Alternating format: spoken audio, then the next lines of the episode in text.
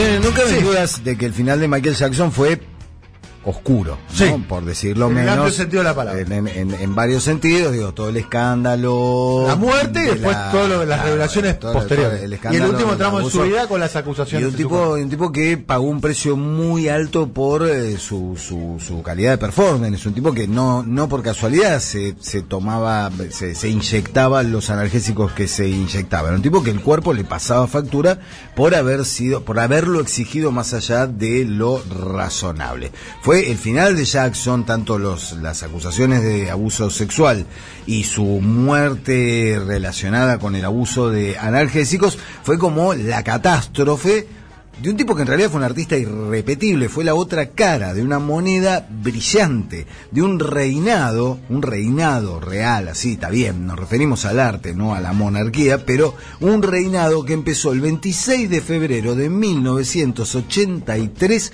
cuando el mundo chocó de frente con una música irresistible.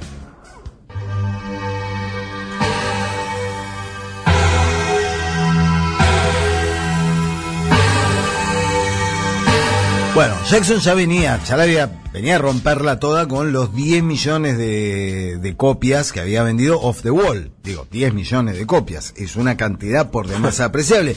Pero Michael Jackson quería más, no le conformaba eso. Recordemos, Michael ya era un artista exitoso de, sobre lo que habían sido los Jackson 5. Él había sido una de las estrellas de los Jackson 5. ¿Eran Era- exitosos esos Era el enanito que la rompía toda cuando cantaba y bailaba. Entonces ya era una estrella infantil. Pero a esa altura, ya habiendo cumplido la mayoría de edad, ya había contratado a John Branca como manager y le había encargado la misión de convertirlo en el artista más famoso del mundo.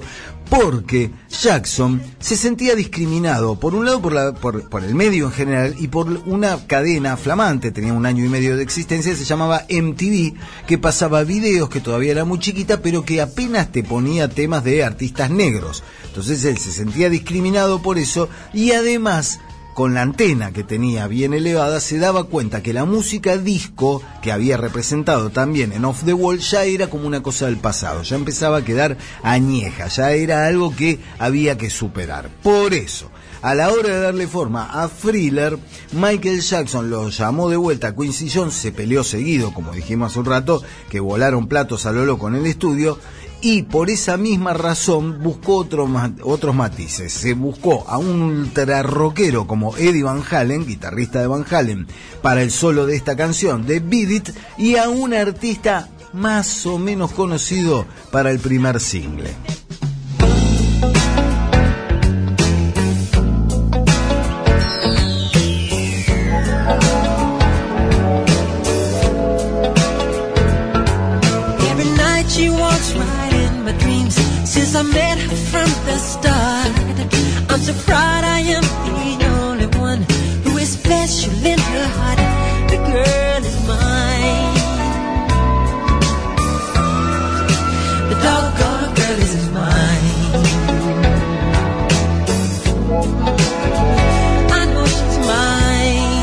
Michael le iba a devolver las gentilezas a Paul McCartney, nada menos, a fines de ese mismo año 1983, cuando apareció en dos temas de Pipes of Peace, el disco de McCartney de ese año.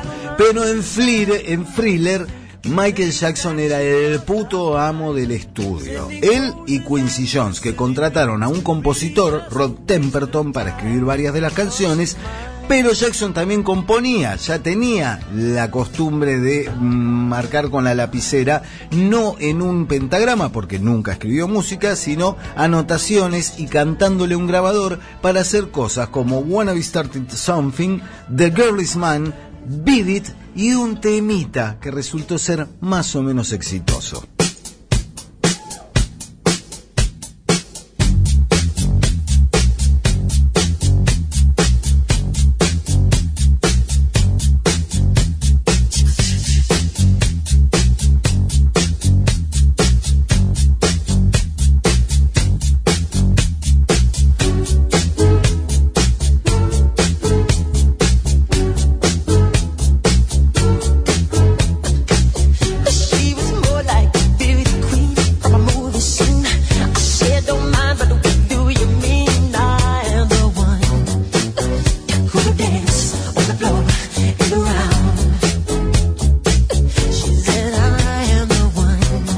Escenas de baile explícito en Siempre Soy Billy Jean. El Eh, profesor se paró por primera vez, loco. eh, dejó, Sí, sí, olvídate. Sí, sí, ensayó así un Dejó par de... todo el prestigio ganado en el filosofía y letras y todo. y se hizo y sabe la coreo completa. No, no, se la sabe ¿En serio? todo. Sí, y claro. Realmente. Es que El pasito entró- de la semana. Para mí Entró hay que hacerle una lados, adena al Jackson. profesor, para mí tiene sangre negra, ¿eh? ¿En serio? ¿eh? Para mí ¿Vos tiene decís? sangre en serio, Sí, ¿eh? algo sí. era Por los rulos. sobrenatural. Si es así, lo envidio. Billie Jean, esta cancioncita que compuso Michael Jackson, puso en escena preocupaciones de Michael que se volverían con el tiempo una obsesión. La fuente de inspiración de esta canción de Billie Fue el permanente acoso de fans y de groupies a los Jackson 5.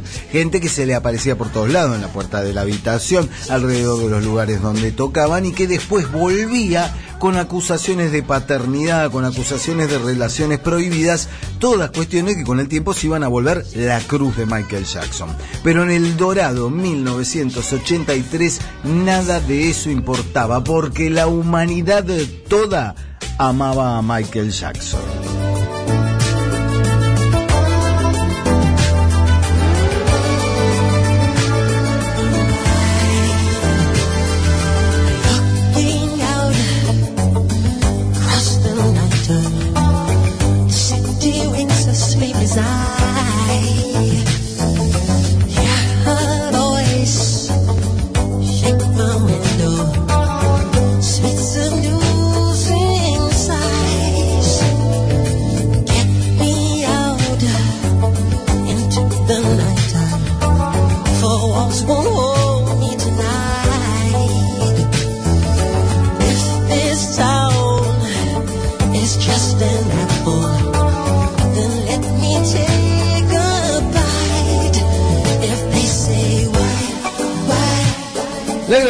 Thriller costó 750 mil dólares, que al día de hoy con la inflación representan unos 2 millones de dólares. Parece mucha ¿El guita. disco? El disco, la grabación de este disco, 750 mil del año 1982, cuando se grabó, al día de hoy son unos 2 millones. Nada.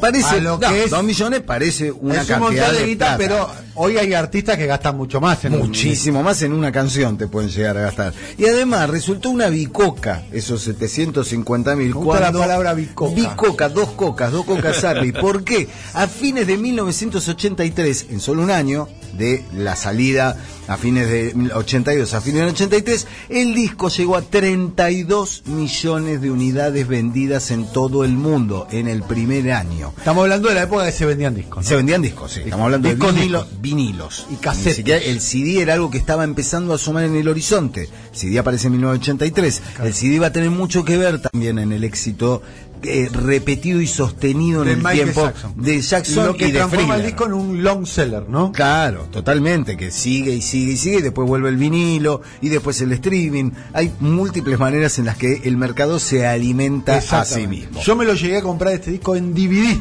que estaban los videos. Claro, O sea, el claro, disco que venía- en videos, claro, con los el- videoclips. con todo el completo. Bueno, de las nueve canciones de Thriller, siete fueron lanzadas como single. Todas las siete canciones entraron al top ten y Billie Jean y Beat It alcanzaron el número uno y todavía faltaba el golpe maestro.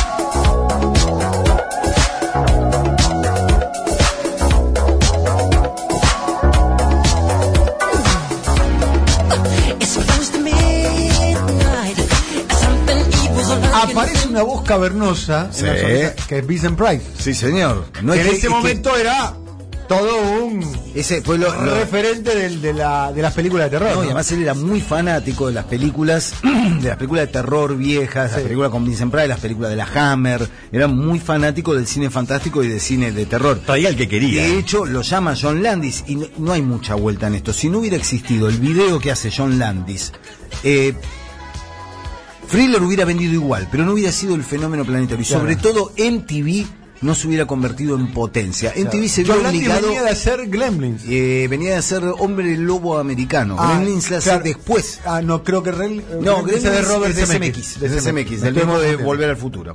Eh, bueno, Jackson, inspirado en esa pasión por el cine de terror, hasta el cine de clase B, los zombies de George Romero, el hombre lobo americano de Landis, ideó un cortometraje que lo cambia todo, que redefine el concepto de videoclip, el concepto de marketing musical, la manera de encarar la promoción de un disco.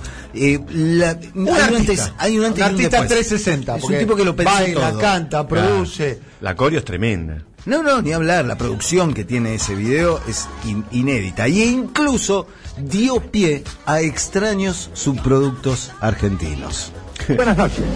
¿De cuántas maneras ha bailado el mundo a lo largo del siglo XX? Desde los primeros tiempos del tango y el foxtrot, del shimmy y el charleston, hasta los actuales del rock y el twist, del surf, el disco y el techno. Docenas, sin duda, pero hoy hay que agregar otra, la que ha incorporado Michael Jackson. Michael Jackson, Domingo de Inúbila, Domingo de Inúbila nos El dio club de amigos de Michael Jackson. el inolvidable bailando con Michael Jackson y sus amigos, que después empezó a sumar gente, porque claro, a medida que ya iban repitiendo y repitiendo y repitiendo, dijeron, bueno, apareció Madonna y dijeron, bueno, el club de Michael El Jackson, club de Madonna y sus amigos. Madonna y sus amigos. Al final ya estaba hasta, no sé, la Mona Jiménez aparecía porque era amiga, o sea, tiro un dato que convertían en amigos a todos. Colateral. Sí. Se presentó porque después de Thriller viene Bad. Claro. eh, el, el tercer disco de la, de la triada de Quincy claro, Jones sí, con sí, sí. eh. Michael Jackson. Bad, que el primer tema es Bad, ¿no? Eh, video también que trata de replicar lo que pasó con Thriller, hace una especie de mediometraje. Sí, sí, sí, sí, en ese caso en el subterráneo. Y el director de ese video es ni más ni menos que Martin Scorsese. Sí, claro. Él siempre estuvo la idea de mezclar grandes directores de, de- de su momento. Hablando de Scorsese en el ochenta y pico, era eh, Sí. tan importante como ahora. digamos. Total, claro, sí, ya había hecho Toro Salvaje, ya, no, o sea, Claro, estamos hablando de un tipo que era, que, pero Michael, ¿qué pasa? No es que era solo el billete. Sí. Michael Jackson los convocaba con una idea artística atrás, con una idea rupturista, con una idea nueva, entonces obviamente que esa gente, está bien, además Michael Jackson pagaba y pagaba bien, pero había detrás un sustento, el tipo quería hacer algo, y era a esa altura un artista que ya estaba acostumbrado que hasta Domingo Dinúbila lo levantara haciendo el concurso de breakdance en un programa de Canal 9, porque su nombre, su cara, su baile, sus canciones ya eran una contraseña planetaria.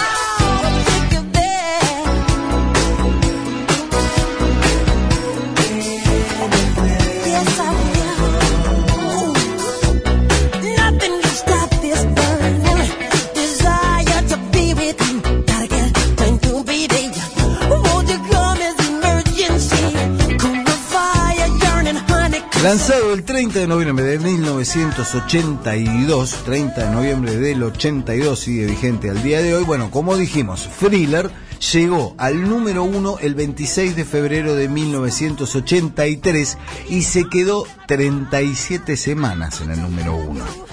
Algo que ya a esta altura nadie consigue, quizá por la renovación, por el permanente, la puerta giratoria de la industria musical, es muy difícil hoy día que un disco se te quede 37 semanas en el número uno. Ni siquiera los grandes artistas, Billie Eilish, Ed Sheeran, de quien hablábamos ayer, que es un tipo hiper exitoso que llegó con un montón de singles al número uno, vendió millones de discos en formato eh, físico, además con el regreso del vinilo, el formato físico vuelve a encontrar un canal de ventas, en formato digital, en lo que sea, ni siquiera Ed Sheeran consigue el milagro de estar 37 semanas en el número uno. Siguió 400 semanas ininterrumpidas dentro de los charts, Thriller. Era un fenómeno absolutamente imposible de evitar.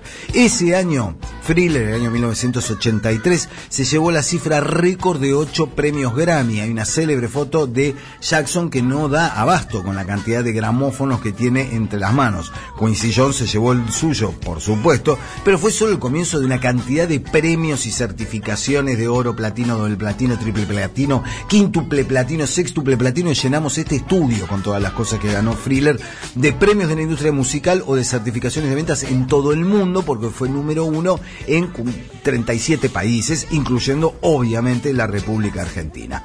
Todo lo que vino después salpicó a la persona, una persona con unos cuantos problemas en su cabeza y en su actitud frente al mundo y frente a los seres humanos, pero es inevitable, tenés que tratar, aunque sea un esfuerzo supremo, de separar a ese tipo enfermo que cometió, mal que le pese a, a muchos y mal lo que hayan dicho eh, varios juicios, el tipo cometió acciones por lo menos inequívocamente eh, inapropiadas con varios niños. Es un tema en el cual podríamos estar horas, pero por el otro lado está el artista, un tipo único. Quería ser blanco, es verdad. Tenía una relación muy extraña, es muy extraño lo que pasó entre con Michael Jackson y su negritud y su notorio intento de blanqueo que aún con ese intento no vas a encontrar un solo artista afroamericano que te hable mal de Michael Jackson. Que lo primero puede decir, bueno, decir, este es un réprobo, un tipo que se quiere cruzar de vera, nadie, ningún afroamericano te va a hablar de Michael Jackson. 37 años y 66 millones de discos vendidos después. Agarrarle el peso a eso. 66 millones de discos. Thriller sigue siendo una obra maestra. El argumento número uno para explicar de qué hablamos cuando hablamos del rey del pop.